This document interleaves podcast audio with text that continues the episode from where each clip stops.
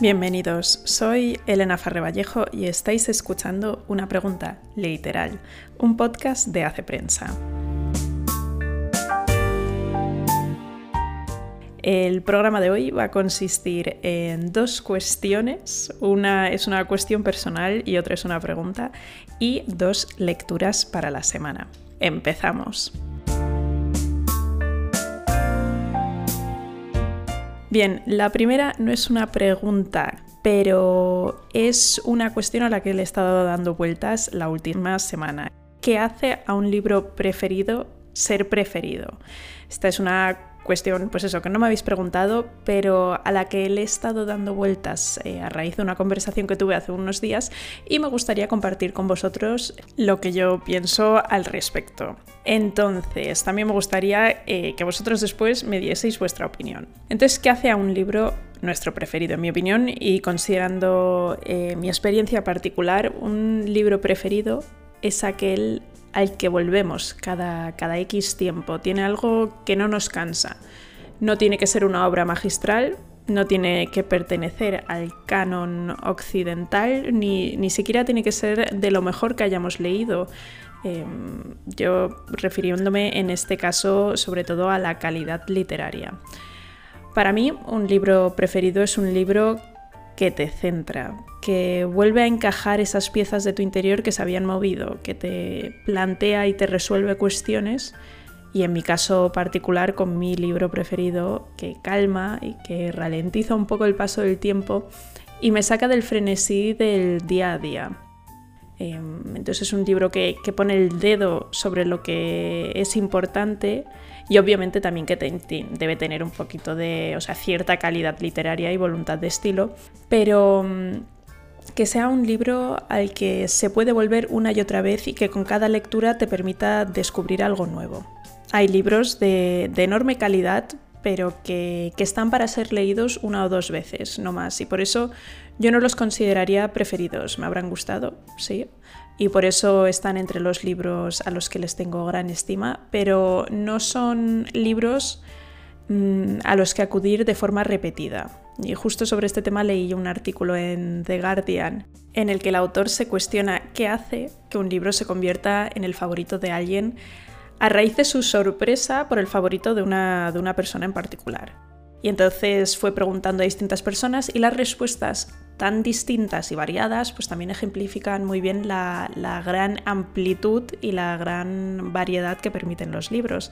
Entonces entre estas razones pues había desde estar enamorado de un personaje en particular, que al parecer y por lo general era el señor Darcy, o que los personajes de un libro se hubiesen convertido en parte de su vida hasta que un libro pues recrease esa emoción de lectura infantil o que hubiese cambiado la forma en que se sentía el lector acerca de sí mismo y del mundo. También, eh, que es además una de mis razones, que pudiesen releerlo muchas veces y que siempre encontrasen algo nuevo. Y otra razón que a mí me parece también muy interesante es por los recuerdos que están relacionados con ese libro.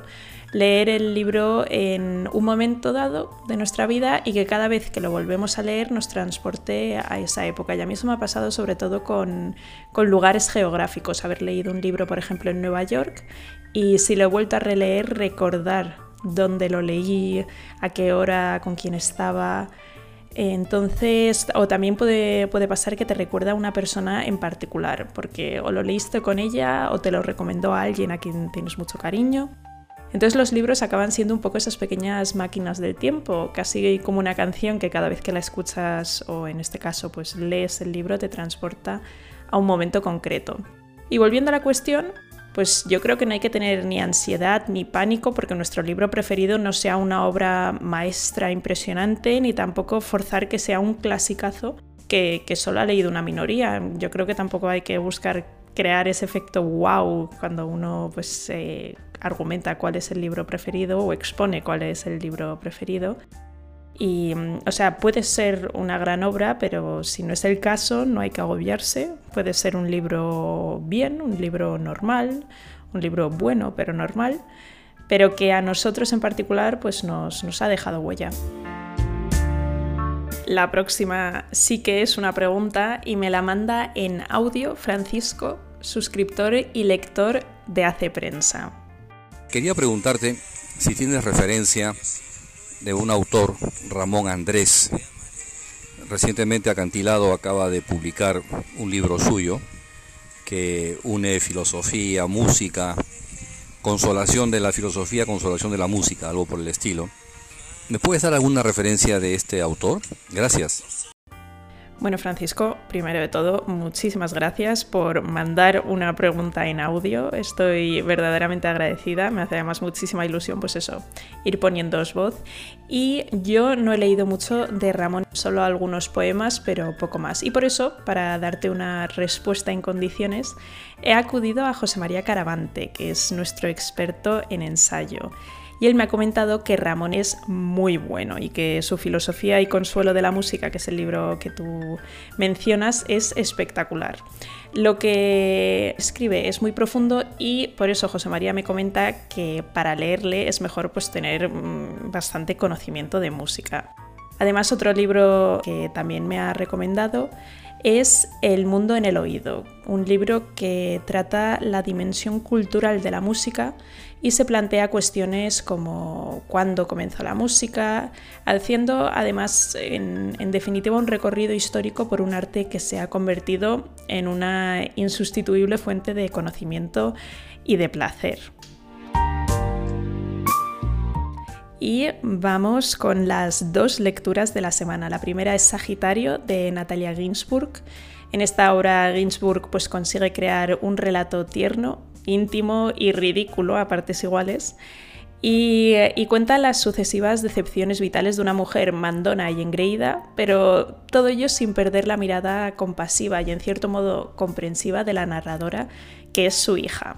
Y Ginsburg lo logra no tanto mediante escenas particulares de la historia, sino por su forma de jugar con el lenguaje, con un estilo sobrio, sin florituras, pero hasta cierto punto cargado de humildad.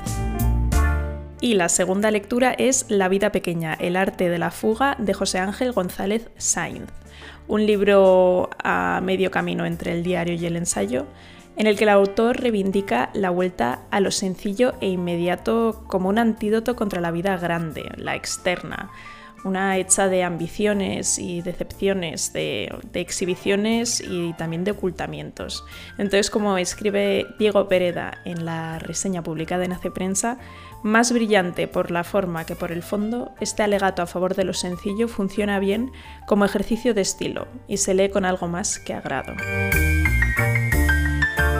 Y esto es todo por hoy. Como siempre os dejo los libros mencionados en este capítulo en la descripción, también con enlaces a las reseñas publicadas en Hace Prensa. Me podéis dejar vuestras preguntas en Instagram, en Twitter o en el enlace que aparece en la descripción de este capítulo, donde también me podéis mandar audios. Nos escuchamos la semana que viene con un invitado, porque va a ser el primer miércoles del mes, un invitado muy especial con aires ingleses. Pero hasta entonces, feliz lectura.